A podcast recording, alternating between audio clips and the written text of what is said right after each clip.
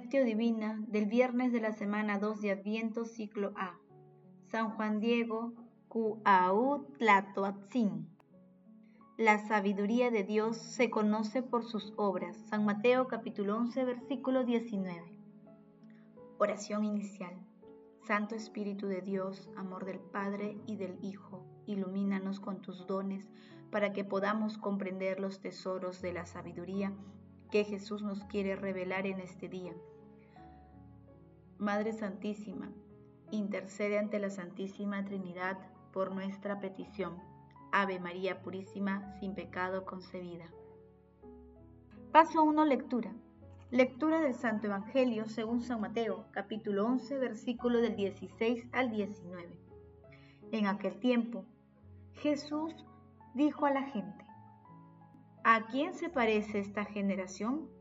Se parece a los niños sentados en la plaza que gritan a otros, hemos tocado la flauta, pero ustedes no han bailado, hemos cantado lamentaciones, pero ustedes no han llorado, porque vino Juan, que ni comía ni bebía, y dicen, tiene un demonio. Vino el Hijo del Hombre, que come y bebe, y dicen, ahí tienen a un comilón y borracho amigo de publicanos y pecadores, pero la sabiduría de Dios se conoce por sus obras. Palabra del Señor, gloria a ti Señor Jesús.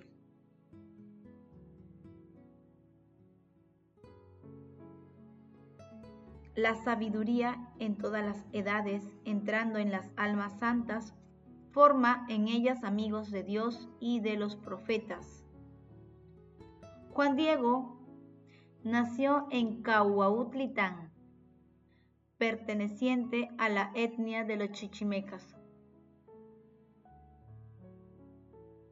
Se llamaba Cuauhtlatoatzin, que en su lengua significa águila que habla o el que habla con un águila. El 9 de diciembre de 1531 mientras se dirigía a pie a Tlatelolco, en el Tepeyac. Se le apareció María Santísima, que se le presentó como la perfecta siempre Virgen Santa María, Madre del verdadero Dios. La Virgen le encargó que en su nombre pidiese al obispo capitaliano, el franciscano Juan de Sumurriaga, la construcción de una iglesia en el lugar de la aparición. Y como el obispo no aceptase la idea, la Virgen le pidió que insistiese. Al día siguiente, domingo, Juan Diego volvió a encontrar al prelado, quien lo examinó en la doctrina cristiana y le pidió pruebas objetivas en conformación del prodigio. El 12 de diciembre, mientras Juan Diego se dirigía de nuevo a la ciudad, la Virgen se le volvió a presentar y le consoló invitándole a subir hasta la cima de la colina del Tepeyac para recoger flores y traérselas a ella. No obstante, la fría estación invernal y la adirez del lugar, Juan Diego encontró unas flores muy hermosas. Una vez escogidas, las colocó en su tilma y se las llevó a la Virgen, que le mandó presentarlas al señor obispo como prueba de veracidad. Una vez ante el obispo, el beato abrió su tilma y dejó caer las flores, mientras en el tejido apareció inexplicablemente impresa la imagen de la Virgen de Guadalupe, que desde aquel momento se convirtió en el corazón espiritual de la Iglesia en México. Fue beatificado en 1990 y canonizado el 31 de julio del 2002 por San Juan Pablo II, quien llamó a Juan Diego el confidente de la Dulce Señora del Tepeyac. El texto de hoy, como el de ayer, forma parte del pasaje denominado Jesús habla sobre Juan, que también se ubica en Lucas capítulo 7, versículo 18 al 35. Hoy meditamos la parte final en la que Jesús hace un reproche a quienes no quieren comprometerse con Él y lo ilustra a través de los detalles de una metáfora infantil en la que se reconoce a quienes se comportan caprichosamente. Jesús relata el rol de dos grupos de niños en la plaza de un pueblo, un grupo tocaba la flauta, imitando una boda, que es fiesta de la vida. El otro cantaba lamentaciones, imitando un entierro, que es la memoria de la muerte. Pero en el centro de la plaza había otros niños que no querían entrar en el juego, ni en el de la boda, ni en el del entierro, los cuales representan aquellos que desaprovechan el momento de la gracia que trae Juan y Jesús. Esta última es la misma actitud que aquellos que actualmente se sienten autosuficientes y no entran en la dinámica espiritual del reino de los cielos, son aquellos que cayeron con un profundo conformismo espiritual y no aceptaron a Juan. El penitente austero, a quien desprestigiaban y tampoco aceptaron a Jesús, el Salvador del mundo. Por eso, hoy Llamemos a nuestro Señor Jesucristo, pero acerquémonos a Él con firme decisión. Paso 2. Meditación. Queridos hermanos, ¿cuál es el mensaje que Jesús nos transmite a través de su palabra? La actitud de las personas del pasaje evangélico evidencia el comportamiento que exhibimos muchas veces cuando descalificamos lo que nos interesa a lo que no queremos conocer o reconocer a través de una creativa variedad de justificaciones. Sin embargo, los criterios que debemos considerar debemos buscarlos en nuestra propia vida, reconociendo que allí se hace patente la sabiduría de Dios. Por ejemplo, a las personas soberbias no les gusta la crítica, ya que el ego se altera fácilmente cada vez que se siente frustrado en sus expectativas. Esto ocurría en tiempos de Jesús y sucede también ahora en todo el mundo. Hay personas que tienen un gran apego a las enseñanzas tradicionales y no aceptan otros modos de explicar y vivir la espiritualidad cristiana basada en la fe.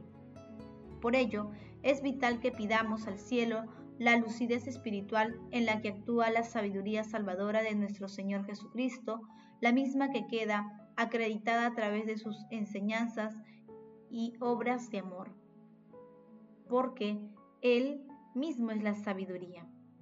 Hermanos, meditando la lectura de hoy respondamos, ¿cuáles son las excusas más frecuentes que el mundo promueve para evadir el reino de los cielos? ¿Es nuestra vida coherente con la fe? ¿Promovemos el respeto y colaboración en nuestra familia, comunidades, centros de estudios y de trabajo? Pedimos al Espíritu Santo la sabiduría en nuestro diario vivir, que las respuestas a estas preguntas nos ayuden a descubrir en nuestras acciones cotidianas al inmenso amor que nuestro Señor Jesucristo siente por nosotros y la cercanía del reino de los cielos. Jesús, María y José nos aman. Paso 3. Oración. Padre Eterno, que manifestaste el amor de la Santísima Virgen hacia tu pueblo por medio de San Juan Diego, concédenos por su intercesión que dóciles a las recomendaciones de nuestra Santísima Madre Guadalupe, podamos cumplir siempre tu voluntad. Padre Eterno, Dios Todopoderoso, concede a tu pueblo esperar vigilante la visita de tu unigénito para que nos apresuremos a salir a su encuentro con las lámparas encendidas como nos enseñó nuestro Salvador. Amado Jesús, tú eres la palabra eterna de Dios Padre, tú eres la infinita sabiduría con que fue creado todo este universo. Concédenos saber escuchar tu voz a través de tu palabra, de nuestros hermanos y de nuestra vida. Amado Jesús, Fortalece al Papa Francisco, a los obispos, a los sacerdotes y diáconos, a los consagrados y consagradas, para que, en unión íntima contigo y encendidos por la fe, la esperanza y el amor, lleven tu paz a toda humanidad. Amado Jesús, a todos los hermanos que partieron a tu encuentro, dales también parte en tu felicidad con nuestra Santísima Madre, la siempre Virgen Inmaculada, María, San José, y con todos tus santos. Madre Santísima, Madre de la Divina Gracia, Madre del Adviento, intercede por nuestras oraciones ante la Santísima Trinidad. Amén. Contemplación y acción. Hermanos, Dirijámonos a Dios con la oración para alcanzar la sabiduría. Dios de mis antepasados, Señor de misericordia, que hiciste todas las cosas con tu palabra y con tu sabiduría, formaste al hombre para que dominara todas las criaturas, gobernase el mundo con justicia y santidad, y juzguese con rectitud de espíritu. Y juzgase con rectitud de espíritu. Dame la sabiduría que reina junto a ti, y no me excluyas de entre tus hijos porque soy siervo tuyo, hijo de tu esclava, un hombre débil y de vida efímera, incapaz de comprender el derecho de la ley, el derecho y la ley. Pues, aunque uno sea perfecto entre los hombres, si la fe, si le falta tu sabiduría, será tenido en nada. Tú me elegiste como rey de tu pueblo y jefe de tus hijos e hijas Tú me encargaste construir un templo en tu monte santo y un altar en la ciudad donde habitas. A imitación de la tienda santa que preparaste desde el principio. Contigo está la sabiduría que conoce tus obras, que estaba a tu lado cuando hacías el mundo, que conoce lo que agrada, lo que agrada y lo que es conforme a tus mandamientos. Envíala desde el cielo sagrado, mándala desde tu propio trono. Mándala desde tu trono glorioso para que me acompañe en mis tareas y, y pueda yo conocer lo que te agrada. Ella que todo lo sabe y comprende, me guiará prudentemente en mis empresas y me protegerá con tu gloria. Así mis obras serán aceptadas juzgaré a tu pueblo con justicia y seré digno del trono de mi Padre. Pues, ¿qué hombre puede conocer la voluntad de Dios? ¿Quién puede considerar lo que el Señor quiere? Los pensamientos humanos son mezquinos y nuestros proyectos caducos, pues el cuerpo mortal oprime el alma y la tienda terrestre abruma la mente reflexiva si a duras penas vislumbramos lo que hay en la tierra y con dificultad encontramos lo que está a nuestro alcance, ¿quién puede rastrear lo que está en los cielos? ¿Quién puede conocer tu voluntad si tú no le das sabiduría y le envías tu Espíritu Santo desde el cielo? Así se enderezaron los caminos de los habitantes de la tierra, así los hombres aprendieron lo que te agrada y se salvaron gracias a la sabiduría. Hermanos, busquemos el don sobrenatural de la fe y de la sabiduría a través de la oración.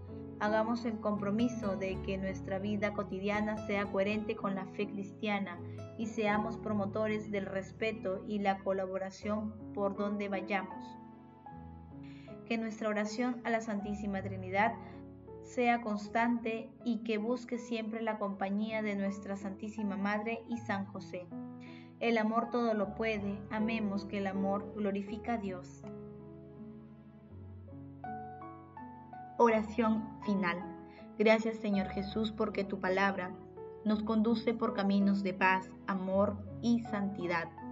Espíritu Santo, Ilumínanos para que la palabra se convierta en acción. Dios glorioso, escucha nuestra oración. Bendito seas por los siglos de los siglos. Madre Santísima, intercede ante la Santísima Trinidad por nuestra petición. Amén.